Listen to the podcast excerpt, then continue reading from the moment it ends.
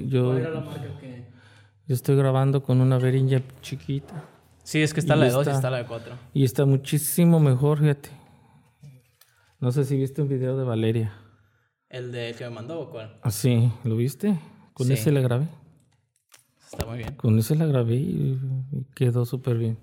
Sí, lo digo porque estaba viendo un podcast con Leonel García, uno Ajá. de los de Sin Bandera, y estaba comentando eso, que antes Beringer era como la marca chafita, pero ahorita ya agarró mucha... Ya agarró más porque se digitalizó. Era, era de las malitas, de las este, analógicas, era de las malitas.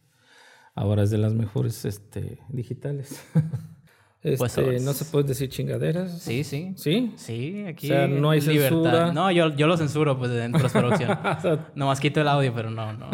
No, no pasa nada. Aquí libre espacio No de se puede hablar mal de nadie. Que sea lo que Dios quiera, ¿no? Pues bueno, gente, bienvenidos al podcast que ya existe. Así sea. ¿O no? ¿O no? Que así sea, alabado sea el Señor. A la base. sí. Se me Pues bueno, hoy traemos Perdón. a una persona muy importante aquí dentro de la ciudad, yo creo, más que nada ahorita porque pues tenemos muchos problemas a nivel cultural. Y pues nada, Sergio Martínez, aplausos en los comentarios. No sé cómo pueden manifestar su, su bienvenida, pero bueno, ¿cómo estás, profe? Muy bien, gracias por tu invitación aquí, muy, este, muy ilusionado ya. Esperemos volver ya a salir de nuestras tinieblas, de nuestras cuevas. Sí. Disque cuevas seguras, pero finalmente acabamos más, más dementes de lo que ya estábamos. Claro. Precisamente estaba viendo un video de, una, de un comediante que decía que la, la comedia, entre otras artes, yo, yo opino también que es parte fundamental de la vida del ser humano. Claro, o sea, la música igual. La música es, es- es tanto teatro como lo eh, vivencias, experiencias reales. Y en ese sentido, ¿usted le interesó meterse en ese nicho? ¿Por qué? ¿Por gusto, por ver este tipo de, de oportunidades, por saber lo que le brinda a las personas el hecho de, pues, presenciar este tipo de recreación? No sé. La pregunta es por qué me introducí al reino de la música, a Sí. la Bueno, ahorita está, está dedicándose a, a qué específicamente, porque yo sé, yo sé que es parte del, del gobierno. Mira, de la ahorita específicamente, pues como ya no tuvimos contacto físico con las, con las, la, la gente, ya no hubo conciertos, ya no hubo eventos culturales, ya no hubo, pues es de lo que vive uno. Sí, Sí. hubo, pues sí, momentos de depresión por parte de no solo mío, sino también muchos colegas, en donde pues puedes seguir haciendo música, sí, pero y puedes seguir grabando, puedes seguir hacer videos, puedes hacer Produciendo. produciendo muchas cosas, pero si no tienes el contacto, que es realmente la parte importante de este, de este género, de, esta, de este oficio, pues no tiene mucha validez realmente. O sea, el, el actuar detrás de una cámara o detrás de un video de, te quita el contacto, contacto Te real quita la, la conexión con le la quita persona. la magia. Entonces, sí es, es bonito y es muy padre. Hay unos artistas que sí les gusta y que lo hacen muy, muy seguido, pero los que ya crecimos en el escenario o los que ya vivimos en él, pues fue muy difícil, realmente. Y más oficio ahorita, que es pues enseñar, ¿no? Impartir. Y después ya la docencia, obviamente, que ya tuviste que haberte adaptado a las nuevas reglas. Sí. Que sí se puede, o sea, muchos colegas dicen que no se puede este, enseñar, sí se puede, pero en una medida mucho más lenta. Mucho más lenta, no es lo mismo que estar presencial nunca, jamás. Pero sí, sí, es, es- es- un poco estresante. Y más que pues tiene que hacer una sinergia, ¿no? Aparte de eso.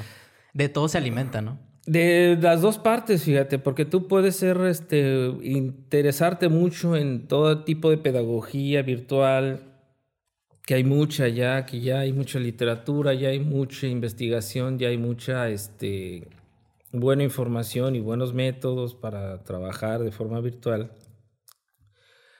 Pero del otro lado también tiene que haber disposición y si la persona no está dispuesta o no tiene el interés, pues no se da. O sea, Y es más ahí complicado que nazca ese interés si no hay un contacto o algo, algo ¿no? que lo ganche. No puedes porque no estás ahí como para placar al chamaco o para regañar al jovencito que está platicando o que ya se distrajo con esto. Ya que no, no, no, no puedes ya hacer eso. Necesitas unas muy bien conectadas las dos partes. Y es ahí donde sale esta pieza fundamental que es pues una, una tercera persona, ¿no? Sí, en este caso la cooperación de la mamá, la cooperación del papá o, O los compañeros los del- de la persona. compañeros o vete a saber, pero alguien tiene que ahí entrar en, en un cierto arbitraje. Ahí entre los dos, tanto el del maestro como del alumno. Si el alumno es menor de edad, es más es pequeño, es algo, pues tener, tener la suficiente mm, mm, riqueza pedagógica para interesarlo detrás de una pantalla. Te vuelves actor también. Bueno, yo he echado mano hasta de mis gatos, pues, o sea. Sí. No, pues sí. Yo he echado mano hasta de... Ustedes ya conocen a Fígaro, pues, o sea. Sí, sí, sí. Ya. Hay que saber cómo atraer la, la atención, ¿no? Sí, entonces... eh, eh, pero si del otro lado no hay la cooperación, no, no se logra esa conexión. Afortunadamente, pues con la mayoría de los alumnos, pues se logró eso y obviamente que hay mucha disposición. Pero con gente de principiante o que gente que apenas empezaba, no, no, no, no es posible, es muy difícil. Sí, también salió, estaba, me he juntado bastante con, con los freestylers y ahí me, me toca eh, hablar con el Axel.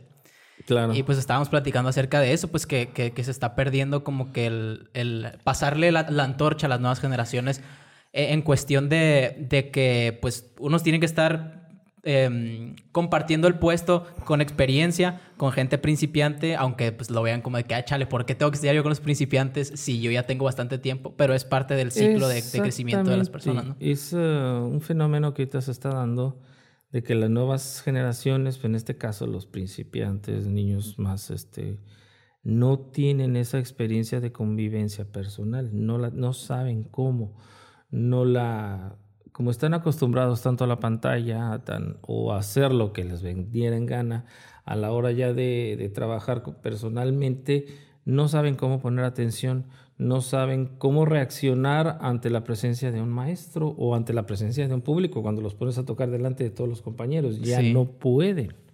No se puede porque no es lo mismo esconderse detrás de una pantalla cuando ya estás expuesto en un escenario Claro. y no De- A mí tienes- me pasa, o sea, me costó mucho como que liberarme un poquito de, de las presentaciones en cuestión virtual. O sea, en, el público la, la verdad me siento muy cómodo, pero cuando estoy ensayando, ahí cuando hay gente presente sí me causa conflicto. Por ejemplo, aquí en mi caso, o sea, a mí me, me causa conflicto que me vean haciendo este programa o que me vean ensayando. Es difícil, sí. es complicado. Hay gente que la cámara los inhibe demasiado, o sea, los intimida.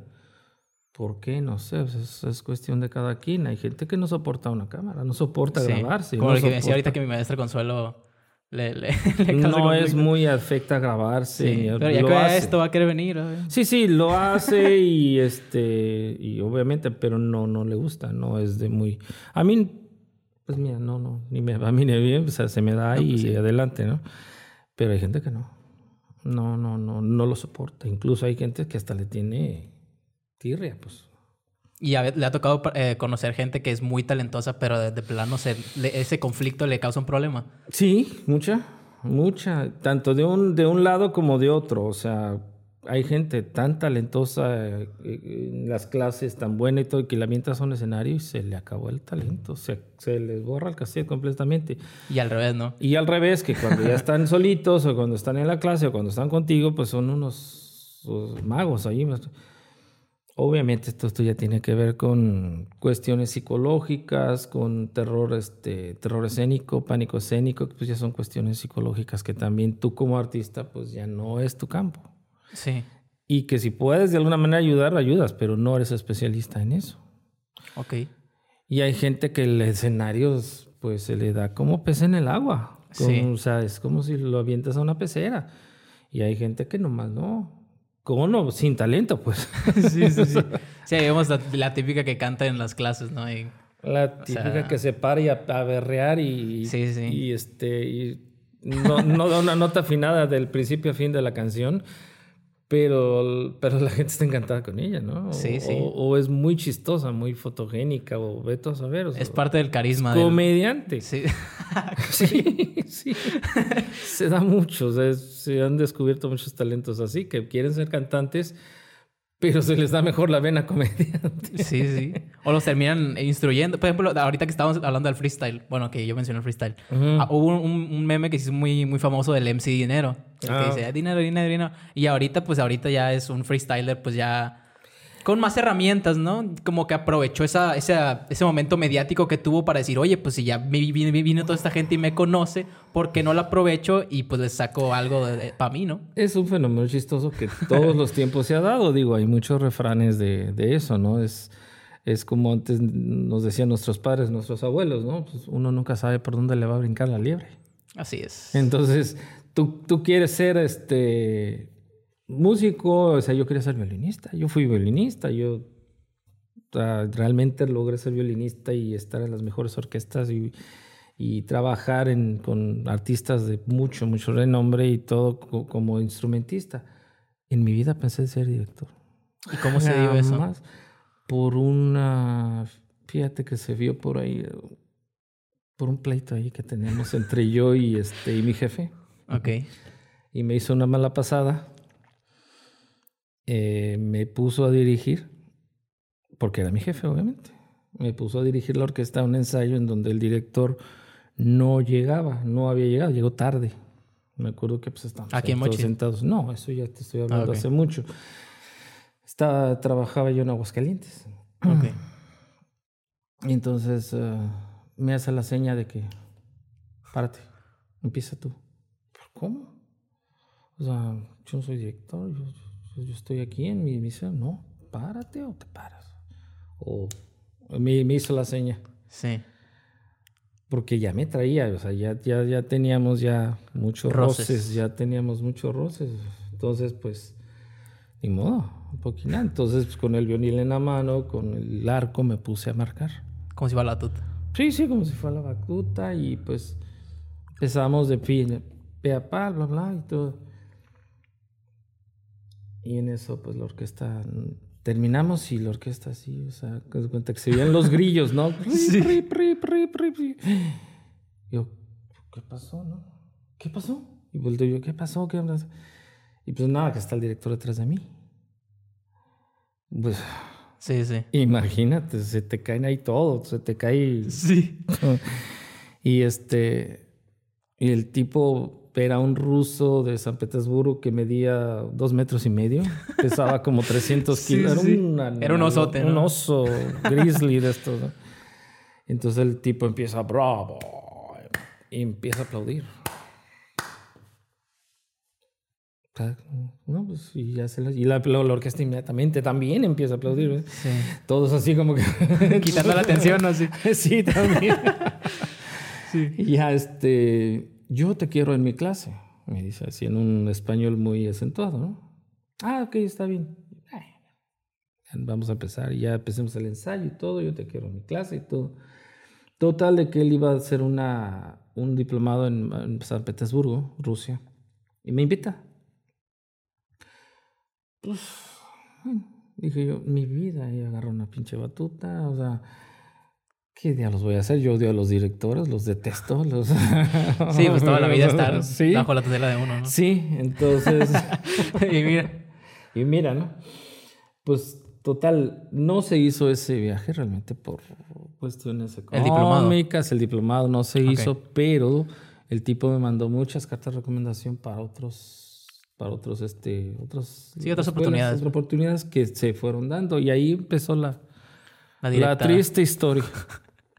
Que pues obviamente, como dicen, mira por dónde me vino a, brincar la liebre, ¿no? que, y hay gente pues que se muere por ser director o que se muere y, y, estudian en los mejores lugares y, y, nunca llegan a ningún lado. Pero o sea, ¿qué, ¿qué, se necesita para ser director, por ejemplo? Porque si hay gente que se especializa o estudia tanto para hacerlo y una persona que pues estuvo en el violín pues de la nada, pues ya le aplaude a alguien más reconocido. Pues. Mucho hígado. ok. mucho hígado mucha valentía, como dicen, a veces eh, no tenerle miedo a las experiencias nuevas, al, explorar, al aventarte. O sea, uno no sabe qué va a resultar de cierto proyecto, que muchas veces fracasas, eso, eso es eh, inherente, pero cada fracaso obviamente te va, te va enseñando y te va dando muchas herramientas para que el éxito sea rotundo. Y no tenerle miedo, o sea, hace, pues que te diré, obviamente ya a esta edad ya no tiene las mismas energías ni el mismo empuje que tuviste a los 30, a los 20. Y más que cada vez ves que le quitan menos presupuesto a este tipo de cosas. Fíjate que muchas veces el asunto no es de dinero. Ok. Muchos pensamos o piensan, políticamente hablando, que se trata de dinero. Sí, básicamente se trata de dinero, pero no son las grandes millonadas con una producción bien pensada, pequeña de 50 mil pesos, puedes hacer algo más que con una que tenga 5 millones. Todo es cuestión de echarle cabeza y que el mensaje que tú quieras dar sea lo más claro posible a quien lo vas a dirigir, lo más sencillo. Por ejemplo, lo que pasó con Queen Forever, ¿cómo, cómo fue el, sentido? Queen Forever fue una... Que lo querían gratis, ¿no? En Culiacán, me había dicho. obviamente lo quieren gratis, ¿no? Pues eso, pues nunca falta un sinvergüenza que, que quiera verte la cara, pero bueno, obviamente ese show, pues, ahora sí que lo parí, como dicen, nueve meses. Sí. Así que me aventé nueve meses de encerrarme. ¿Puedo acercarse tantito al micro, por favor? Este, no mover ahí el bracito. Nueve meses me tocó ah, qué delicia. parirlo, pues nueve meses encerrado a piedra y lodo y, no día y noche, obviamente, pero sí la mayor parte del día estar pensando y estar escribiendo y estarlo haciendo, ¿no? Sí. Y estar escogiendo las canciones, sobre todo, si tú te diste cuenta, fue una fue un arco emocional, no tanto sí me acuerdo musical, que lo, realmente lo, mencionó está lo haciendo lo, lo, manejé desde un punto emocional, desde, como un, un, arco de empezar desde, desde lo más simple hasta lo más intenso, hasta la decadencia. Claro. ¿Cómo fue Queen, la, verdad? ¿Cómo fue realmente Queen? Hasta, hasta que no llega a la, pues tristísima decadencia. Sí, hasta que ya de plano pues ve que su vida se va a acabar, ¿no? Y decide sacar pues estas canciones. De... Exactamente, y, buscar esa, ese repertorio y sacarlo. Obviamente pues se dio, ¿no? Y prácticamente el equipo de producción pues se prestó a todo también y estuvieron de acuerdo y creo que todos lo entendieron muy bien y, aportaron también su, su, su, su, granito de arena que fue pues más que nada una playa lo que ellos hicieron porque tú nomás tú yo nomás puse la música ¿no? Sí, aparte aprovechar el momento mediático que estaba teniendo la película de Queen y pues el, el auge ¿no? Que, que, Queen es fíjate que ya había pasado ya había pasado el, el éxito ya tenía su, su rato pero, pero nadie había explotado esa esencia, pues nadie, nadie se había volcado al asunto, porque la película fue un mero aspecto biográfico. Sí. Fue un mero aspecto biográfico, porque ninguna de, la, de las etapas artísticas fueron, fueron dibujadas ahí, simplemente como el personaje mediático, nada más que fue pero no la emoción, no el sentimiento, no qué No el vivir a través de la banda, ¿no? A través de la música. Fue vivir la vida de Freddie Mercury, básicamente. Porque la vida de Freddie Mercury es su música. Claro. Realmente. Entonces, retratarlo desde ese punto de vista, pues fue, ahora sí que fue el éxito de, de Queen. Sí, pues ganó el Oscar, el, el, ¿cómo se llama? Rami Malek. Todo el mundo salió llorando de esta, también incluso el concierto, de manejarlo de esa manera. Sí, sí. Y pues terminar, obviamente, no, que no fueron las últimas canciones, pero las más significativas, pues este, Show Must Go On y, y, y, y esta, ¿cómo se llama? Only Forever. Love of My Life, o sea, las emocionalmente más fuertes. Y son fortísimas, son fortísimas. O sea, por incluso el, la chava esta que las cantó, pues se, se, me, se me estresó demasiado porque ya la hice empezar a sentir esa, esa angustia de la muerte. Pues dije, es que aquí ya te estás muriendo. Claro, o sea, es muy diferente. De hecho, en, en la película, en la película, en la serie Luis Miguel, hacen mucho el análisis de este muchachito que canta La malagueña salerosa. Ajá. El, no, me acuerdo, tiene un nombre bien extraño. No, no lo conozco. ah, pues es, un, es un, el, actor que hace a, Luis Miguel chiquito, por así decirlo. pues canta la malagueña salerosa y, y, técnicamente lo hace mucho mejor que Luis Miguel, pero nuestra, no, no es lo mismo porque Luis Miguel pues lo está viviendo en ese momento. O sea, claro, cuando es tu experiencia no, no la puedes comparar. Claro. Pero es ahí lo complicado de, de, puedes recrear, pero sí puedes recrear el aspecto emocional. Siempre, si tú estás acostumbrado y tienes la experiencia de actor, obviamente puedes separar eso. O sea, puede ser aquí de esta mitad soy yo y esta mitad no, pero hay quien no. Entonces, te lo hay quien se pasa más de la mitad de acá. Lo metes demasiado al personaje y hay gente que se te enchoquea. Se, se entra en, entra en crisis. Yo he tenido que, que por ejemplo, en producciones de ópera, yo tengo que, yo tengo que sacar a, las sopranos en camilla, a las travietas tengo que sacarlas en camillas, porque salen choqueadas, pues, de tan intensa que es la, el drama. Y no, no controlan ese drama, no controlan ese drama, que, que, que, acaban metidas en el personaje. Y de plano ya lo hacen su vida, ¿no? Lo hacen suyo. Entonces, ¿Cómo medir eso, no? Sacarlas en, camilla, pues sacarlas en ambulancia porque ya están en shock, ya están... sí. sí, me ha pasado, es cierto, suele suceder esto. O sea, si no, si, si no tienes un entrenamiento actoral y decir, del escenario para acá soy yo, del escenario para acá... Y es muy difícil. O sea, sí, incluso a mí me a nosotros nos pasa también a los músicos. Es muy, es muy difícil. El hecho de, Yo creo que también la cuestión de, de tu saber eh, espacialmente dónde estás ubicado a la hora de decir, ok, aquí voy a ser esta persona y aquí esta persona puede ayudarte a saber cuándo poderte permitir sentir todas esas emociones y cuándo dejarlas en un lugar encasillado. Pero sigue siendo es muy fácil decirlo. Sí, sí, es muy fácil decirlo. es muy fácil decirlo. Muy fácil decirlo. Porque como tú sabes, eh, como dicen aquí en Sinaloa, los músicos no estamos buenos. Lo cual traducido este, a cristiano quiere decir, pues no estamos bien de la cabeza. Sí. Entonces, meterte a un, a un este, como sea, una espiral de estas de emociones y de, emociones muy tóxicas, obviamente, porque los dramas son emociones muy tóxicas, acabas inmerso en ellas o acabas eh, involucrándote. Entonces ya es... Eh, si algo es difícil es el, manejo de las emociones. O sea, tú no tienes control. Ahora imagínate las de alguien más, ¿no? De alguien más y de por sí es difícil manejar las tuyas. Imagínate manejarlas de un personaje y sobre todo un personaje tan tóxico, tan afectado, alguien tan... Como un drama, pues, tan extrovertido, como un drama. Entonces, Dios mío, o sea, es un trabajo riesgoso también psicológicamente hablando, ¿no?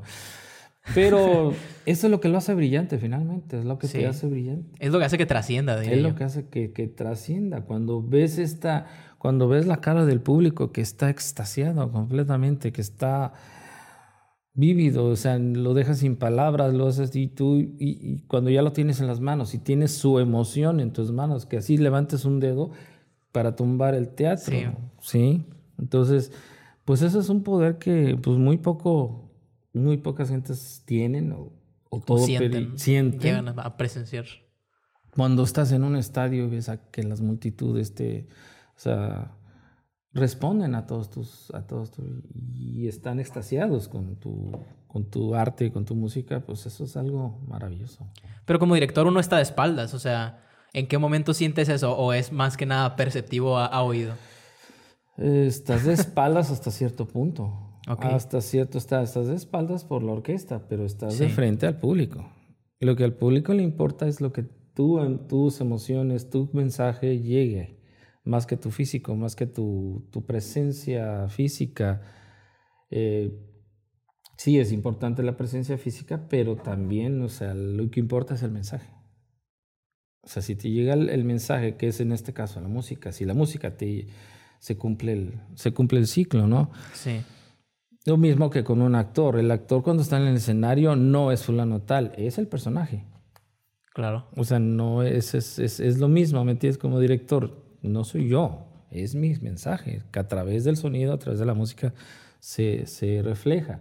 Por eso te digo que, escribir o montar o producir un show como Queen, pues te lleva sobre todo si lo estructuras bien. O sea, Disciplina y, compromiso, ¿no?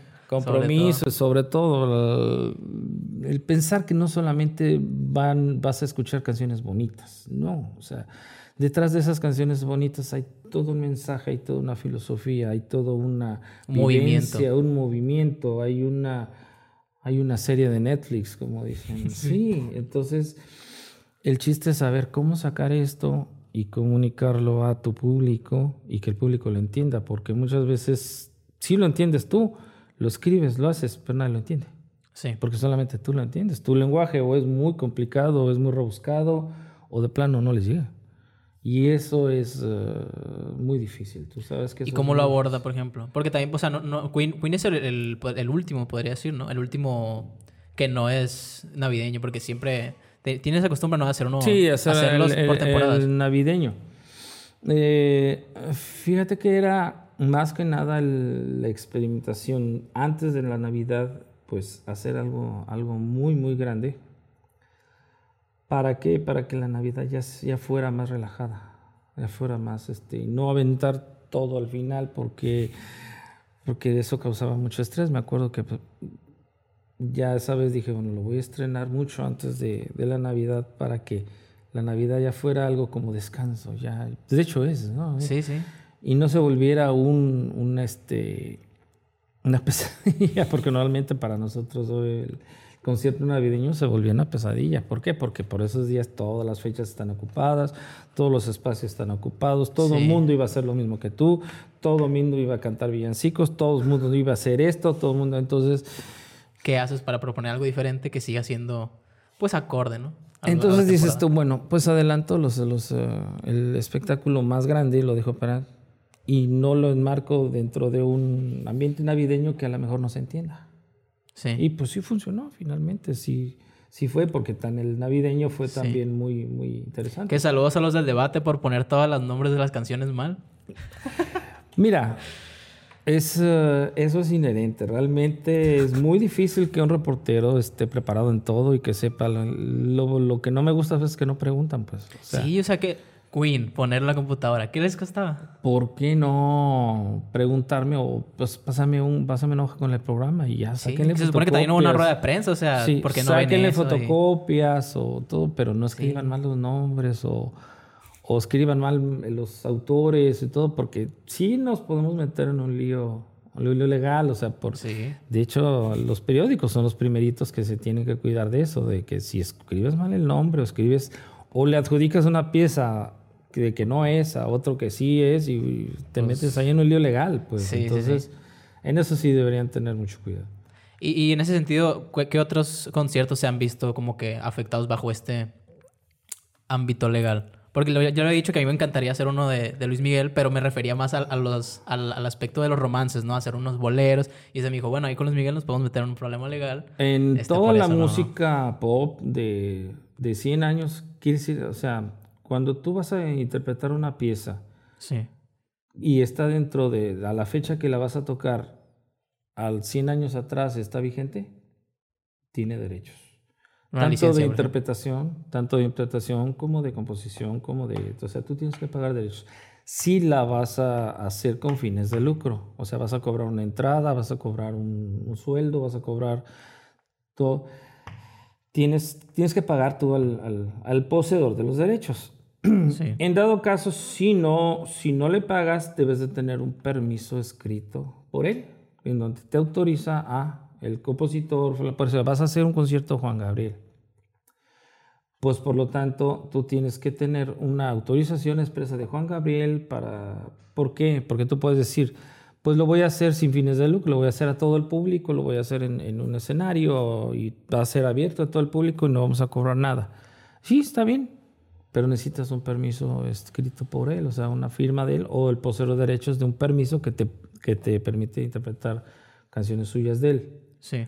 Si lo haces, pues corres el riesgo de que la sociedad este, compositores, la, este, ¿cómo se llama esta? La famosa eh, Landa, te clausura el concierto. Te clausuran, simple sencillamente. Llegan con fuerza pública, te llegan con policía y se cancela el concierto por esto y está violando, está violando estas reglas, está violando estas... Para el concierto de Queen, obviamente yo tuve que hacer todo ese, todo ese papeleo. Tuve que sacar permisos de, de, este, de interpretación, de, obviamente como no era, no era este, con fines de lucro, porque obviamente era para beneficio, beneficencia, sí. sin fines de lucro, que vaya, fue beneficencia. Pues logramos reparar la sección de chelos, logramos reparar secciones de...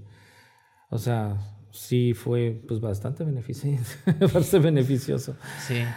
Y este, te digo, pero si tú te avientas, por ejemplo, pasó, pasó y les ha pasado aquí en Sinaloa muy fácil, hablando del concierto Juan Gabriel, se los cancelaron en Mazatlán, así de fácil. No, pero que va a ser al aire, no importa, no tienes la autorización. no, que así funcionara la reglamentación de, de todo, ¿no? O sea, Ojalá y ojalá y sobre todo.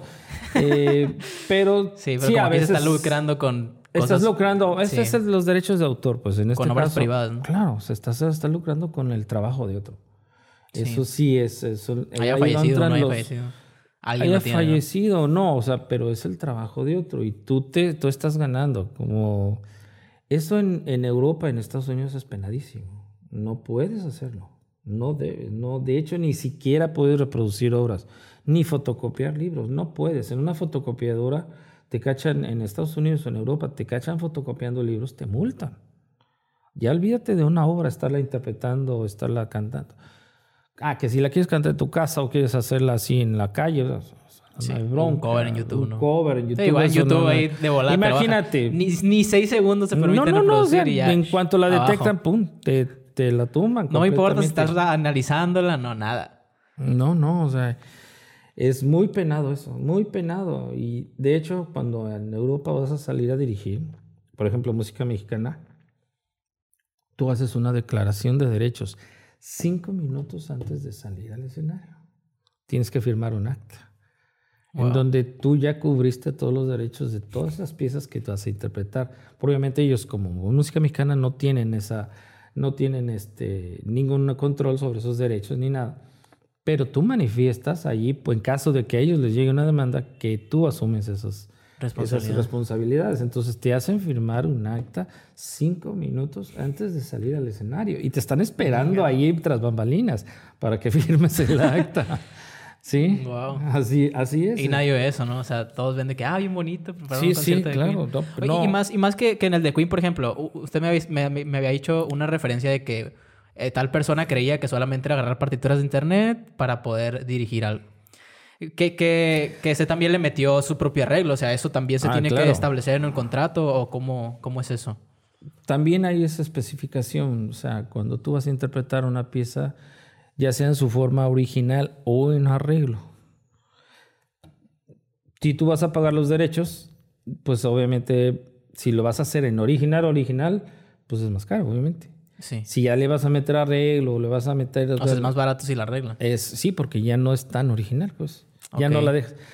Afortunadamente, la parte que yo hice fue mantener el original, pero aparte, o sea, darle espacio a, a, la orquesta, pues. Entonces, se oyó original más. Entonces, como dicen, ex más. Aquí, como dicen. Sin Navidad, ¿no? Lo mismo. sí, sí, sí. Que, Lo mismo, pero más barato.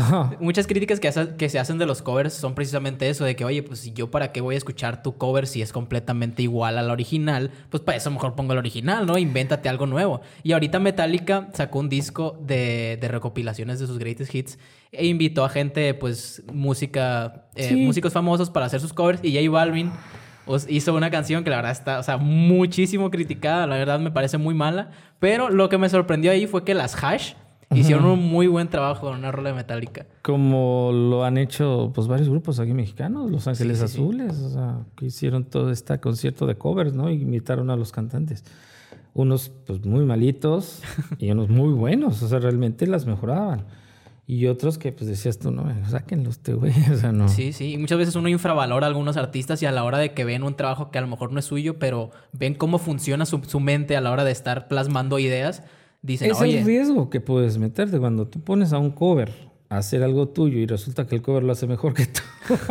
no, pues ahí oh, tiene más así. Sí, sí, sí. Que suele suceder muy a menudo, ¿no? Sí, sí. Suele suceder. Ahora vámonos a una, una pregunta bastante interesante, diría yo. Que de hecho me la contó Cecilia. Que pues ella pues tiene pensado dedicarse a la música, en, pues en el canto, ¿no?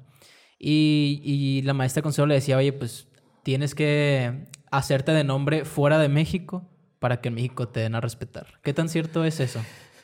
Pues mira, es muy cierto, tristemente muy cierto. Y esto pues obviamente que nadie es profeta en su tierra. Desde ahí vamos empezando. O sea, obviamente que aquí en tu casa... Ah, Danilito. Sí, o la gente que conoce. Ah, tiene un, sí, un canalito en YouTube. Ah, muchachita. Ah, yo lo conozco cuando era niño. Ah, no, pero ya cuando te ven en un escenario, ya te ven que ya apareces en diarios internacionales o ya apareces en, en, prensa internacional o todo. Dicen, ay, güey, pues no es el, no es el niñito que yo conocí, o sea, no es lo mismo que te vean aquí, tus principios, o que, que ya cuando te ven, ya con toda una carrera, ya con una trayectoria, ya con un este eh, nombre. Con un currículum, ¿no? Con un currículum, con un nombre. Y ya cuando ellos ven tu trabajo, cuando ya te ven arriba en el escenario y ves la profesionalidad que tienes y ves que ya tienen, ya eres diferente de lo que ellos vieron. Entonces, hasta entonces ya tienes una credibilidad, pero no dejas de ser ese niño y aún así todavía... Este, o sea, usted diría que tienes que salir a fuerzas para ganarte eso. O aquí se puede lograr. que no va por ahí, no va por ahí. Tienes que salir a, ver, a hacer experiencia. Tienes que salir a ver cómo trabaja el mundo. ¿Quieres dedicarte a esto? Esta es una actividad internacional que se hace en todo el mundo, todos lados, en unos en otros más intenso, en otros mejor, en otros peor, eso depende de lo que tú quieras hacer. Por ejemplo, si tú quieres cantar ópera, pues tienes que irte a un teatro de ópera. Teatros de ópera en México, pues fuera de Bellas Artes. Impulsamos mucho aquí en Sinaloa cuando yo fui director de, de, la, de la Casa de Ópera sí llegamos a, producir bastante, sí hubo mucho, mucho impulso, mucho interés, todo. Y sí, en cierta manera logramos sacar estrellas de la ópera internacionales. Y una de ellas es sinaloense, que estuvo aquí precisamente. ¿Mario es una de ellas o...? No, este, se llama Carlos Osuna. Ok. Se llama José Manuel Chu. Que saludos si quieren venir. Se llama, sí, sí, José Manuel Chun, aunque no fue parte del taller, pero fue de esa generación también. Armando Piña también hizo su debut acá con nosotros. Eh, varios cantantes de los que han grabado con banda, que, que se ha hecho, estos cantantes mazatlecos, que es Carlos Osuna, José Manuel Chu y Armando Piña, que hicieron esta grabación de O Sole Mío con banda. No he escuchado, lo voy a escuchar.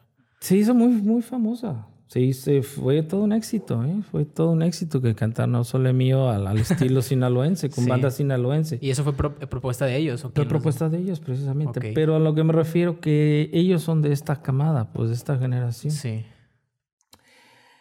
Y volviendo al tema, ellos tuvieron que salir, por ejemplo, Carlos Osuna, así como Cecilia, me dijo, ¿y qué tengo que hacer? Bueno, pues para empezar tienes que ir a audicionar a, casas de ópera y obviamente no audicionar, sino para que te conozcan. Porque obviamente tú no llevas experiencia, obviamente tú no llevas experiencia de trabajo de ópera ni de escenario, ¿no? Pero tienes lo más valioso, que es la voz. Cosa que muchos pues pueden llevar toda la escuela del mundo, pero no tienen ese, ese don. Sí, sí. De hecho, también hay una crítica que quería hacer de que mucha gente que conozco, que, bueno, ahorita que hicimos Queen, me tocó conocer a, mucha gente que es muy buena pues, en el solfeo, en la, en la técnica, pero el, el instinto no, no lo tienen tan desarrollado. Sí, y esto también igual nos da para otro tema, otra charla, que también se resume que la técnica ni la tecnología es el fin, y eso es un consejo para, sí, es el medio. para, los, para los jóvenes, ¿no? O sea, no porque tengas los mejores aparatos ni porque tengas los mejores este, estudios vas a ser bueno. El carisma y el talento es algo natural. Es algo que tienes o no tienes. O simplemente no lo has descubierto. O no lo tienes tan desarrollado, ¿no? O no lo tienes tan desarrollado. O tienes otros talentos y tú estás aferrado a algo que no se te da. Pues, Hacer violín, ¿no? haz de cuentas. O sea, hay alguien que también igual quiere ser violinista, quiere ser violinista, quiere ser pero no se le da. No se le da. Más en cambio, hace unos, este, hace unos estuches buenísimos. O puede arreglar el violín, o puede, o puede fabricar un violín y se le da la fabricación de un violín buenísimo.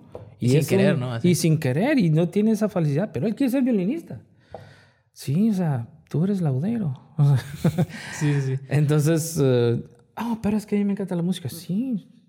O sea, pero que te guste no quiere decir que tú le gustes a ella. sí, que a la gente le guste, que a ti te guste. Exactamente, la mujer. Pues mira, la, la, música es como una mujer muy, muy caprichosa, que igual tú puedes decir que tú, tú te gusta mucho, pero si tú no le gustas a ella, pues. No funciona. No tienes nada que hacer aquí, pues. Entonces, sí. eso sí es, eh, es un consejo, obviamente.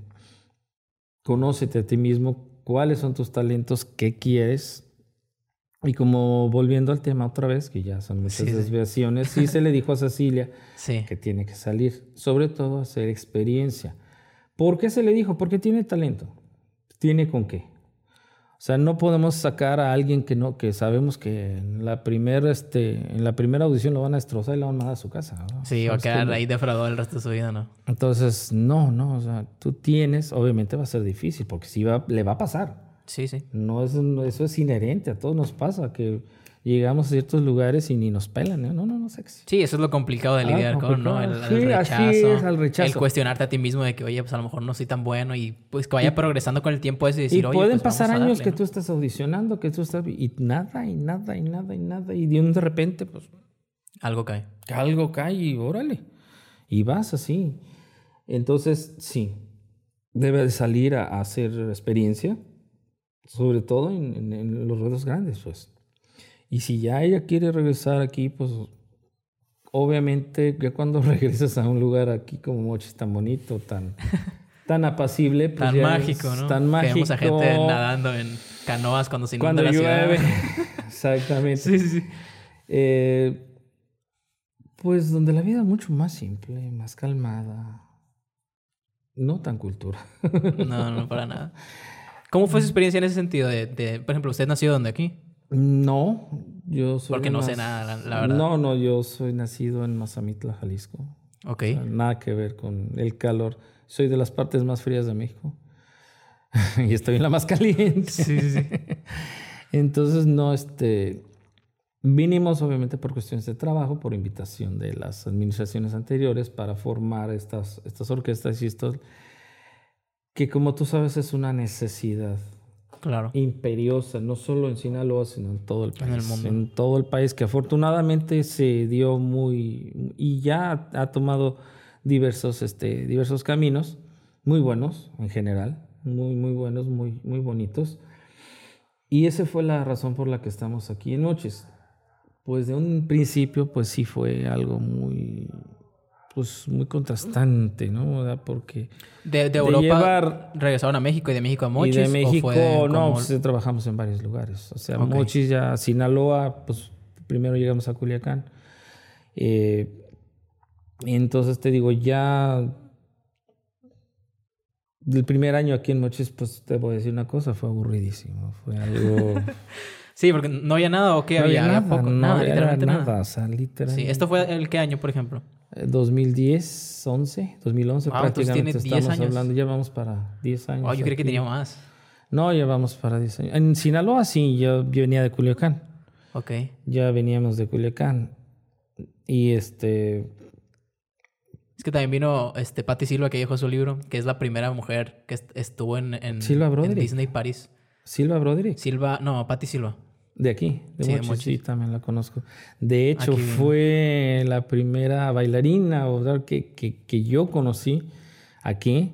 Que bueno, me la saludas mucho, ¿eh? Sí, Sí, sí. la-. Ahí está su librito. Mis días de resiliencia. Ay, mira, qué linda. Si no había oído yo, fíjate.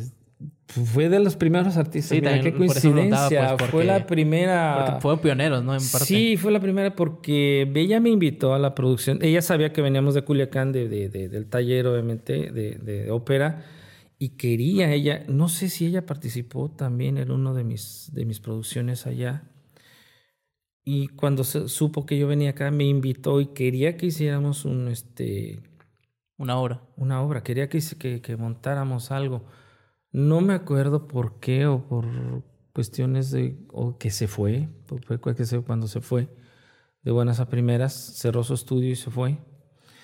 Pero fue la primera persona que yo conocí aquí y que empezamos a, a- a trabajar sobre un proyecto ya, ya más... Porque cuando llegamos aquí, pues por cuestiones burocráticas, ya sabes, la orquesta no empezaba, que no llegaban los instrumentos, que Sí. miles de pretextos que ya sabes que, que en el gobierno se dan. Sí. Entonces, pues estábamos ahí, como quien dice, mosqueándonos, pues. Sí, a ver qué sale, ¿no? Estaba esperando. Entonces conozco a Patty, nos invita a su casa, hacemos una plática y, y pues mira, qué, qué gran sorpresa. Qué coincidencia, Qué ¿no? gran coincidencia de que pues ella también salió y triunfó y está haciendo, está haciendo cosas muy interesantes.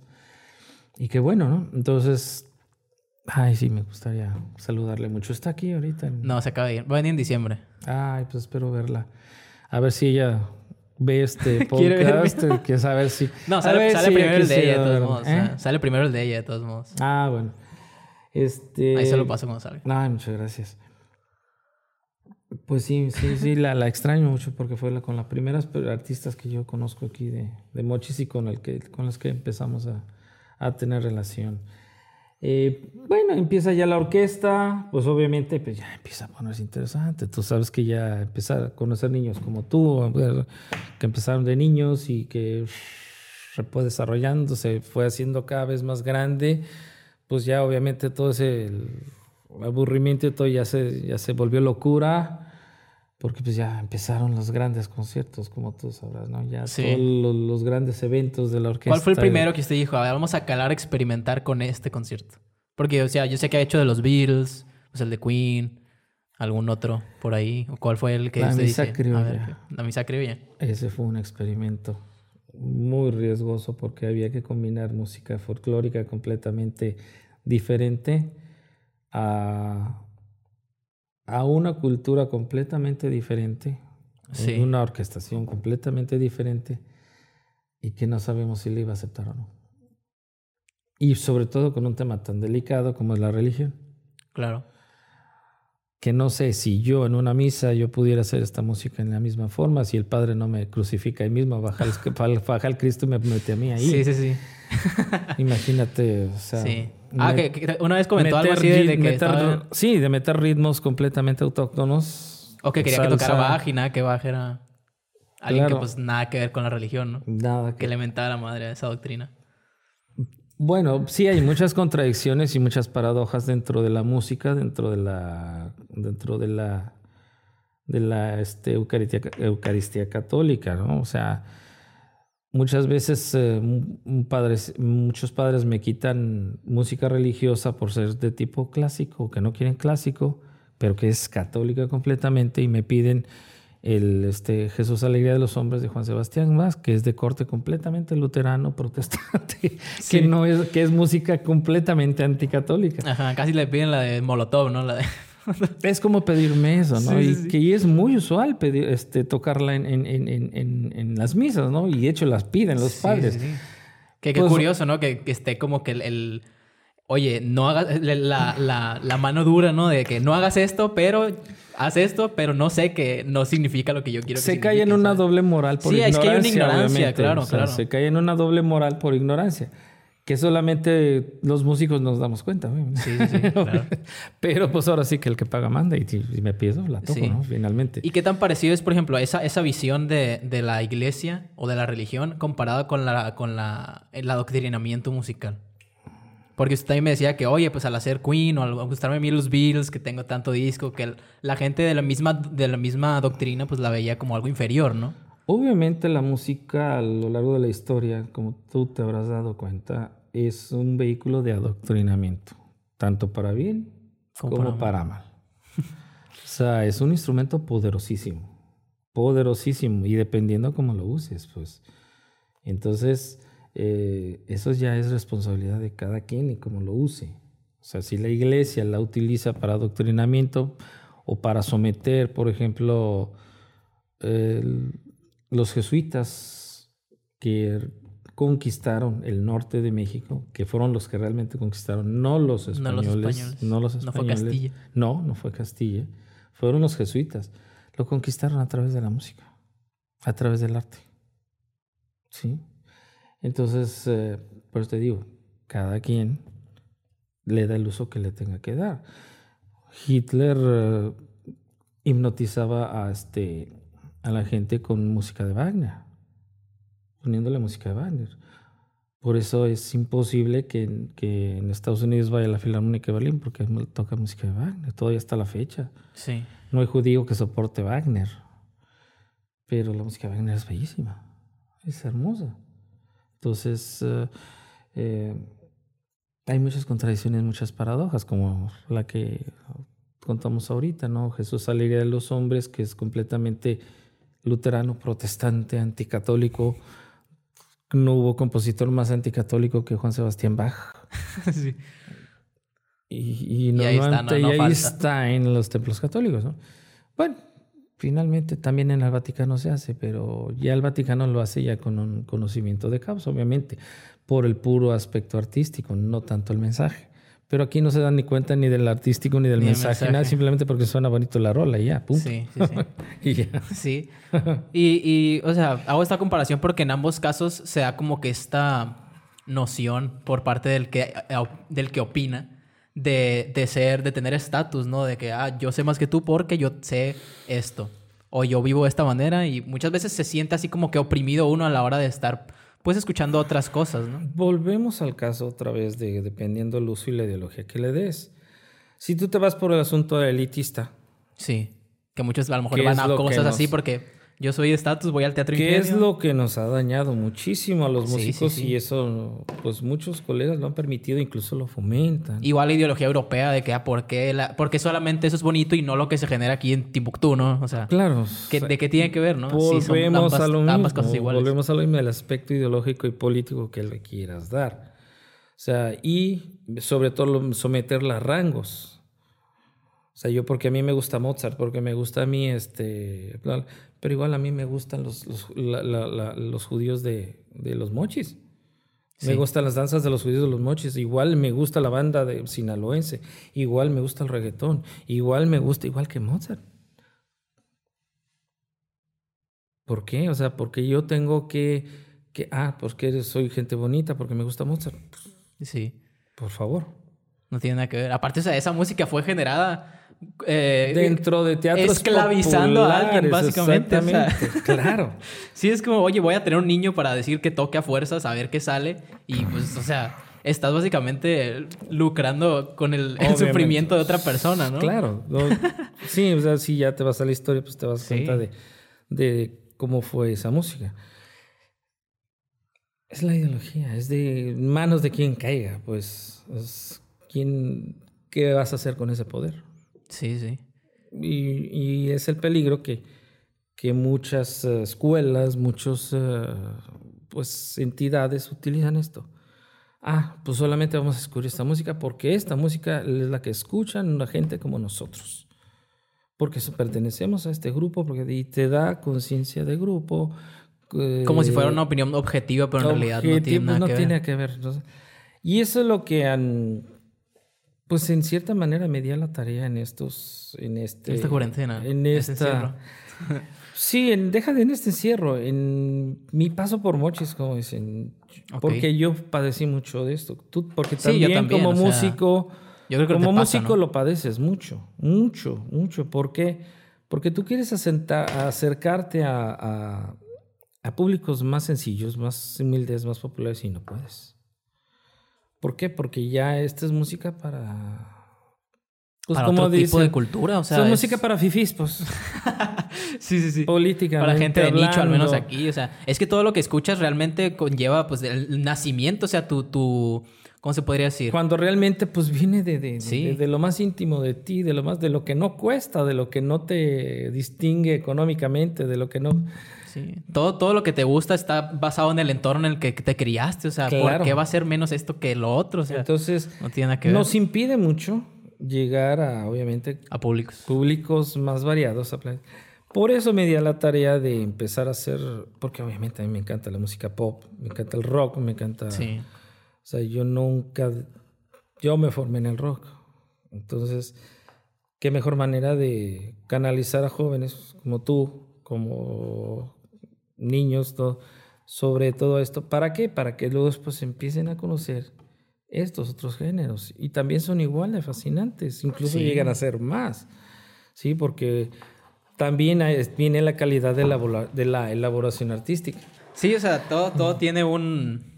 Yo creo que son mensajes distintos, o sea, no puedes... No puedes generalizar. No puedes ponerlos a lo mismo. Y pues. eso es lo que ahorita nuestras generaciones de maestros tenemos que vislumbrar, sobre todo quitar esa ideología del, del, arte, del arte para las clases, el arte para los pobres, el arte para los ricos, el arte para... O sea, El arte es el arte, simplemente está. El deseuropeizar ese... Eso ya había empezado mucho antes que la política.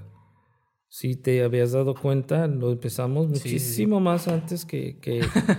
sí. Es como la arquitectura, o sea, no vas a proponer una obra en Europa y te la vas a traer aquí y ponerla igual. O sea, obviamente todo el contexto cambia, todo el poder económico cambia. Tienes que ajustarte a las medidas que están aquí para poder, pues, cumplir lo que tienes que cumplir aquí. Y los medios también. Entonces, eh, tienes que ajustar todo, pero también tienes que conocer el concepto. Y al final va siendo más bello eso que lo que está haciendo. O sea, vemos la arquitectura vernácula. Mucha gente, hay de hecho. mucho por lo cual enorgullecerse aquí en Mochi. Sí, hay mucha gente que viaja y dice, ah, qué bonito este lugar. Y yo, oye, pues, ¿por qué no te traes el lugar a tu casa para sentirte más cómodo? O sea, realmente no es cuestión económica, es simplemente saber identificar qué es lo que ves aquí en la sencillez para poderlo implementar en donde tú vives y sentirte más cómodo contigo, en vez de poner todo así con, y se los dijo con vitropiso, con aire, encerrarte, poner muros en todos lados. No necesitan importar ningún estilo, ninguna... El estilo sinaloense es lo más original que hay en México. Pues los digo, o sea, Sí, mucha gente critica de que, ah, Sinaloa se creen los más chilos y yo, pues... Son los más originales. o sea, realmente cuando tú sales... Es que hay mucho aquí en Sinaloa, o sea, tenemos... Basta que vayas al, deporte, al, música. Ve al aeropuerto de, de, la Ciudad de México. Nada más párate en el aeropuerto de Sinaloa, México, párate en la sala de llegadas. Sí, sal con eso. Párate en la sala de llegadas y, y aunque no diga el nombre de la ciudad que viene, tú sabes, viene de Culiacán viene de Mochis, viene de Mazatlán. te vas a dar cuenta que esos son sinaloenses. Porque se van a distinguir de todos los que van llegando. Sí, sí, sí. Y es muy cómico, es muy cómico, es muy... Es, yo he identificado a sinaloenses hasta en el aeropuerto de París. Ay. Y se, van con su gorra y su chor de los venados. Sí, en cuanto lo escuchas hablar también. Y, y van gritando, no van hablando. Van gritando. El signature, ¿cómo se dice? Sí, la, firma. Y ahí te das cuenta, sí, mira, ¿de dónde crees que viene? sí, sí. Me tocó ir a Ciudad de México y estaba comiendo tacos de 5 por 25 ahí de perro reciclado. Ajá. Y, y estábamos hablando un amigo y yo y, y, estaban unas, unas señoras a un lado y de que, oye, ¿dónde vienen ellos? No, a ver, ni les preguntes. Porque en ese tiempo pues también había pasado lo, de, lo del Chapo aquí. ah, el culiacanazo. Sí, sí, también está, está como que muy visto en Sinaloa también por el cartel, ¿no? Es otra cosa que... Mira, ese es otro tema también que desgraciadamente todos los sinaloenses vamos a llevar ese estigma por mucho tiempo. Claro. Mucho. Y ahorita está peor en otros lados, me atrevería a decir. Claro. En otras partes del mundo está mucho peor. Pero ese estigmatismo que ya traen los sinaloenses va a ser muy difícil que se lo quiten. Y solamente se va a lograr a través de esto, del arte. A, través del arte y de, su, y de su originalidad que tienen, de lo bueno que tienen, porque también tienen mucho malo, obviamente, ¿no? Sí. Pero lo que se ha resaltado es lo malo. Y eso es lo que más se, se, se ve, desgraciadamente. Sí. Que parte de esto de, que la música puede ser para usarse en un medio negativo, pues vemos el ejemplo de los narcocorridos. Todos los narcocorridos. O sea, y es como decir, ah, pues el corrido es horrible. No. No, hay corridos muy bonitos. No, o sea, el que exista narcocorrido no quiere decir que, que los corridos sean malos o que el género sea malo. No. Que está utilizado de una manera vil y, y, y, eso es, pues, eso es de cada quien. Pero de que este, el corrido es hermoso y es todo una identificación en México. Sí, claro. Pues es contar una historia, al final de cuentas. Es un identificante cultural. de arte, yo creo. Es un identificante cultural que ni en ninguna parte del mundo se hace como aquí. Así, así de sencillo. Que ahorita pues se le está dando un uso pues muy pervertido, pues sí. Eso Es, es ética de cada quien. Y que se aprovecha de esta rebeldía que tiene uno como adolescente de hacer relajo también podría ser como que ese el peligro no de rozar con, con pues agarrar estos temas de cura por un inicio y después realmente tenerlos en la cabeza. Porque al final reflejas todo lo que consumes pues sí fomentas todo lo malo obviamente. Fomentas la violencia fomentas la drogadicción fomentas muchas cosas pues, que no son pues está implícito dentro de la violencia ¿no? pero te digo es el uso el uso que tú le quieras dar y también la educación que se dé y esto todo, para resumir, en das cuentas, es la educación que te den en tu casa. Porque ya muy demostradísimo quedó en esta pandemia, obviamente con los que tenían que tomar clases virtuales, con los niños de primaria, con los niños de preescolar, pues ya se dieron cuenta que los grandes culpables son los padres. Que los, los maestros no somos papás, las escuelas no son guarderías, que realmente quien educa son los padres. Y que enseñar a, su, y que enseñar a los hijos, ahora les toca a las madres, les tocó a los padres. Sí. Y se dieron cuenta que pues no es algo Sencillo. no es algo sencillo. Aguántame. Sí. A ver, aguanten a su angelito. A ver, vean a ver qué tan fácil es enseñarle. A ver, ahora ustedes, este, porque obviamente tú tenías que mandar tareas, tenías que, pero no para el niño, eran tareas para que el padre las entendiera primero Sí. y después enseñárselas. Y hay Sí. quien no lo hizo y no estuvo dispuesto a hacerlo. Y la proporción es muy alta, tristemente es altísima y es muy triste. Y eso nos demuestra que la educación en México está mal porque está mal desde el núcleo, está mal desde la familia, Desde las mal bases. desde los padres. Si tú no educas al niño, pues ¿cómo esperas que en la escuela vaya a aprender si tú no lo enseñas? Claro, si en la escuela también le enseñan lo que quiere que el gobierno le enseñe, o sea. sea, enseñando si- a cuestionar. Yo creo que pe- pe- empecé a enseñar a Podemos cuestionar, las cuestionar y También. aceptar que es una educación sesgada, que es una... Sí, cosas. Sí. pero la educación principal, o sea, el centro, es de la casa, es de los padres. Sí. Y tú no puedes decir nada de que hay, porque, pues bueno, cuánta gente de los mejores colegios, cuánta gente de los mejores, son unos verdaderos patanes, Sí. unos verdaderos burros, Buenos para nada. unos buenos para nada. O sea, Sí.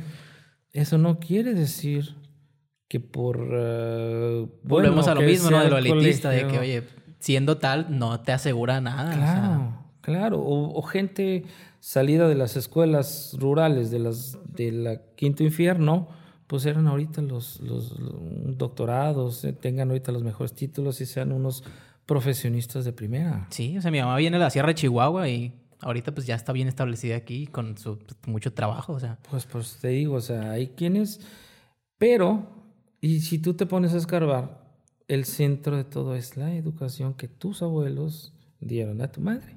Sí.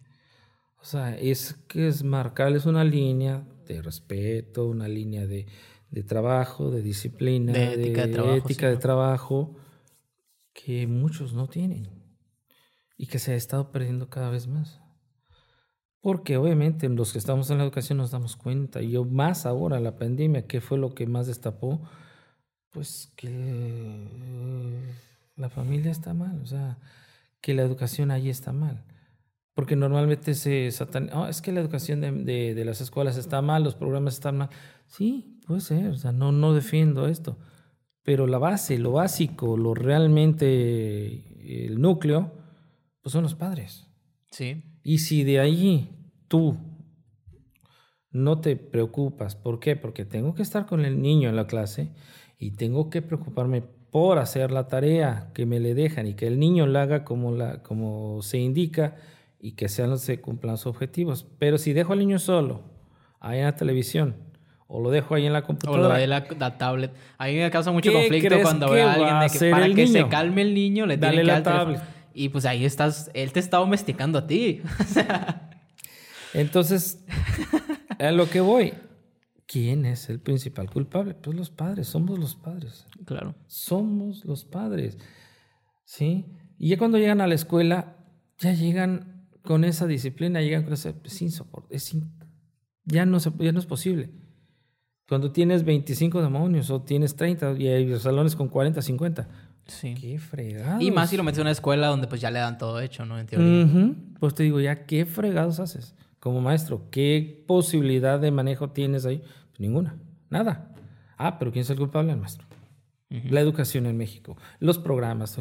No estoy defendiéndolos. No, no, que también son parte de, pero pues todo es, es- es- todo se mezcla, ¿no? sí.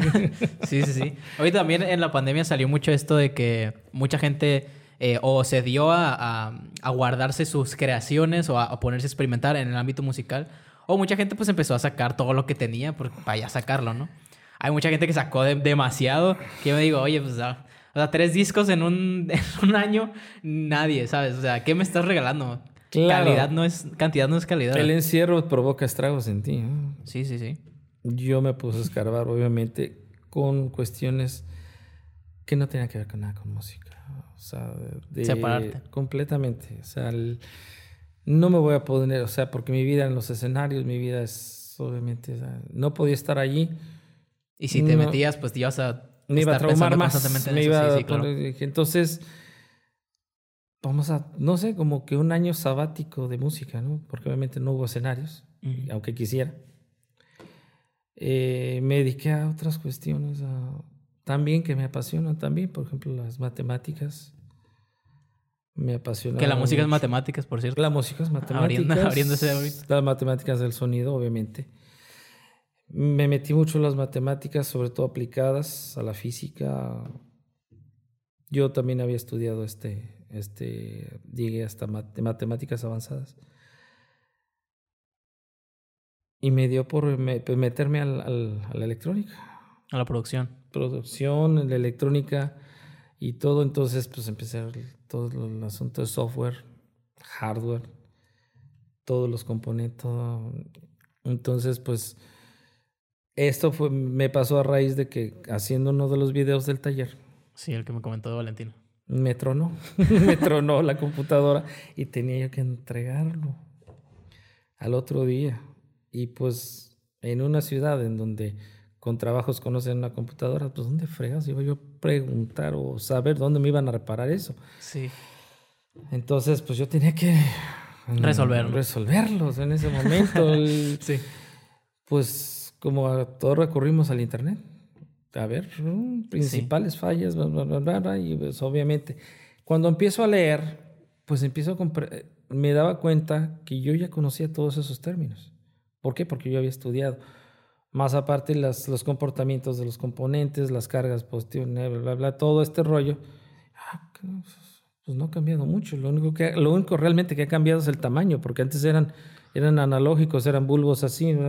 No, pues ahora son componentes microscópicos, pero que tienen la misma función. Pues como quieras o no, la levanté. Entonces ya entregué el video, dije, y que me pongo a desarmarla otra vez. A ver qué, ¿no? Sí, sí, me, entonces me puse a... Y ya me metí, me metí, me metí, me metí, me metí, me metí, me metí. Obviamente no descuide las clases, claro, o sea... Sí, sí, sí. Pero ya en mis tiempos libres, ya, porque fueron muchos, obviamente. Sí, pues bastante Te diste cuenta ya, bastante tiempo. Sí. Pues ahí me la pasaba metido en el aparato, me la pasaba destruyendo aparatos, porque sí acabé con varios. sí, es parte de... es parte. es parte de... Empecé con los míos. y después acabé con los ajenos. de la casa, ¿no? Sí, ya después acabé con los ajenos. Y eso, a final de cuentas, le, sirve de herramienta para lo que... Claro. para la profesión. Pues mucha gente... Muchos, muchos este, artistas también hacen eso. Como que hago un, año sabático para ver qué voy a... ¿Qué voy a conocer en el mundo para poder implementar yo en lo que... Pues, ¿Qué otra pues, cosa te puede ayudar? Pues porque ahorita no puedes hacer lo tuyo. No lo puedes hacer. Claro. Y eso pues causa mucha depresión, causa mucha desesperación, obviamente pues, es como estar preso. Pues. Sí, hay que saber canalizarlo. Porque en, las otras actividades, en los otros este, oficios, pues podías estar yendo a trabajar con tus debidos cuidados, todo. Pero no, no, nuestro trabajo no, nuestro trabajo es de gente, nuestro trabajo es de contacto, nuestro trabajo es de, de presencia. Sí. Mucho comediante también sacó de especiales de stand-up y lo hacían a público cerrado, o sea, ponían risas falsas para sentir el feedback, ¿no? La retroalimentación de, sus chistes. Si no se volvían locos. Y qué, o sea, y qué, qué extraño se ha de sentir, ¿no? Te vuelves loco. Sí, o sí, hacer un show para plantas también pasó eso. ¿En, en qué? No sé si se entró la noticia, ¿no?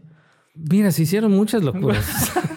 sí. Se hicieron. Tocaron para plantas de que, ah, qué bonito las plantas. Se hicieron y ya, muchas. Que va el mundo, ¿no? Pero vamos a tocarle a las plantas. Se hicieron muchas locuras se descubrieron muchas cosas también. Eh, creo que esta pandemia nos dio una muy buena enseñanza, pues si lo vemos desde el punto de vista, obviamente que sí nos dejó cosas muy feas, sobre todo a quien perdió este, familiares, eso sí. Gente cercana. gente cercana, pues que nosotros también aquí perdimos gente muy cercana también. Y pues sí, eso fue eso sí fue la parte negativa, ¿no? Pero si viéndolo por la parte positiva, pues nos dejó muchas enseñanzas. Muchas, muchas, muchas, muchas. Sí, creo que al fin pudiste ver el elefante blanco en el cuarto, ¿no? De que, oye, pues esto soy yo, ¿no? ¿Por, Sobre me todo, había también y tener tiempo de voltear atrás, y decir, bueno, ¿qué hice mal?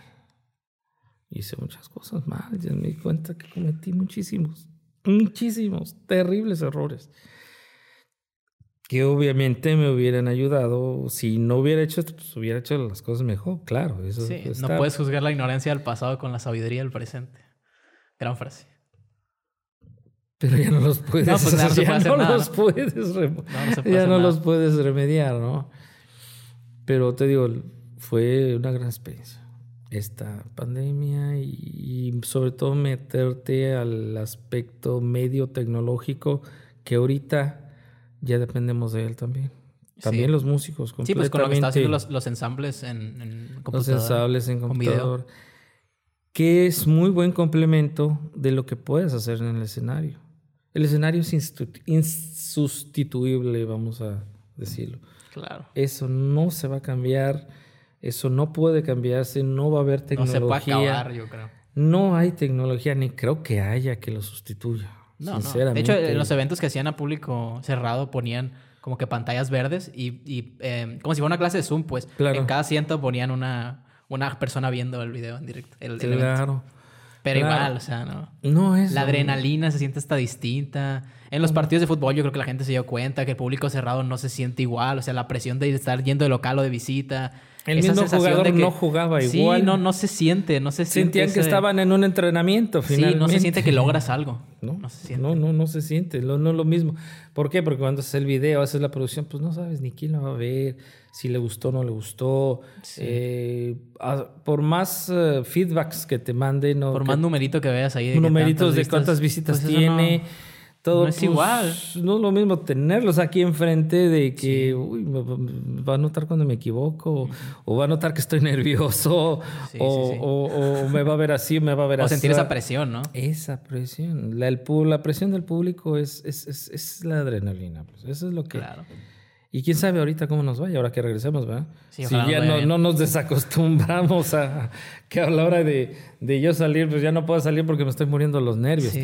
Que nunca se quitan, ¿eh? No te voy a decir, nunca. son, necesarios, son, necesarios, son necesarios. Así tengas los 100 años. En si no, no te gustara, o sea, si no, no, trajera chiste. Es la adrenalina.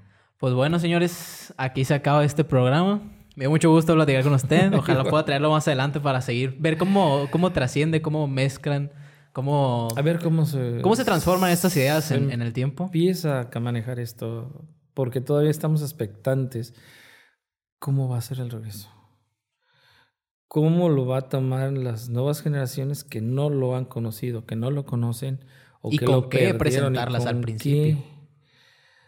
Ya estamos planeando eso ahora en diciembre, pero sí tenemos problemas todavía. Todavía estamos en problemas con eso de cómo cómo va a ser. Y eso va a ser un experimento bastante interesante. Esperemos que, resulte. crucen los dedos. Crucen los dedos, esperemos que resulte. y bueno. ¿Para cuándo se estima el, el regreso? En diciembre, mira, ya. Antes de que acabe Híbridamente, yo creo que ya empecemos este ya la próxima semana. Esperemos. Híbridamente, no podemos regresar así de golpe pero ya uno o dos días a la semana sí podemos estar con un alumnado reducido y pues seguir con las tareas en línea, seguir, pero ya con las presenciales, checando las, los avances presenciales. Y obviamente ya con los que siguieron, con los que ya de alguna manera ya tienen mejor preparación, ya están, pues los anteriores que teníamos, pues los grupos ya más representativos, con ellos presentar el navideño. Con la camerata, por ejemplo. Con camerata, por ejemplo, presentar el concierto navideño. Y con parte de la orquesta de, que nos acompañó, la del noroeste también. Vamos a invitarlos a hacer una producción navideña también. Y este, a ver cómo nos va. A ver cómo nos va. o sea, si nos permiten también juntar cierto número de músicos, pues. Sí. Porque pues tú sabes, no ha acabado esto. No. Entonces... Eh, que igual se me hace una incongruencia que ciertas cosas sí y esto no. Pues sí. Pero... Hay muchas incongruencias en este negocio, pero bueno, que ya platicamos mucho de ellas. Sí, sí, sí. pues bueno, denle like, comenten todo lo que les pareció y eh, pues no, no tiene redes sociales, entonces no hay dónde seguirlo, ¿o sí? Sí, en el de la orquesta. En... Ah, sí, pues eso. Pero voy, voy a cambiarla, obviamente, ya te comunicaré. Ah, bueno. Porque vamos a, vamos a reformar todo Hacer una nueva brand. Una nueva brand, una nueva, sí, porque pues se nos quedó ahí, este, pues que esta pandemia nos botó todo el, el asunto redes a la fregada, ¿no? Sí, siento que también el, la no podíamos hacer nada, no podemos hacer nada. Entonces, no, no, este, preferí no. ¿Por qué? Porque no sabíamos qué hacer. Ahora sí ya, ya de alguna manera eh, tenemos ya una idea. Pues bueno, este fue el podcast que ya existe. ¿O no? ¿Sí o no? ¿O no? ¿O no? ¿O no? Alabado sea otra vez. ¿no? Alabado sea el Señor que se me volvió a olvidar. pues bueno, nos vemos la siguiente semana y muchas gracias. Muchas gracias.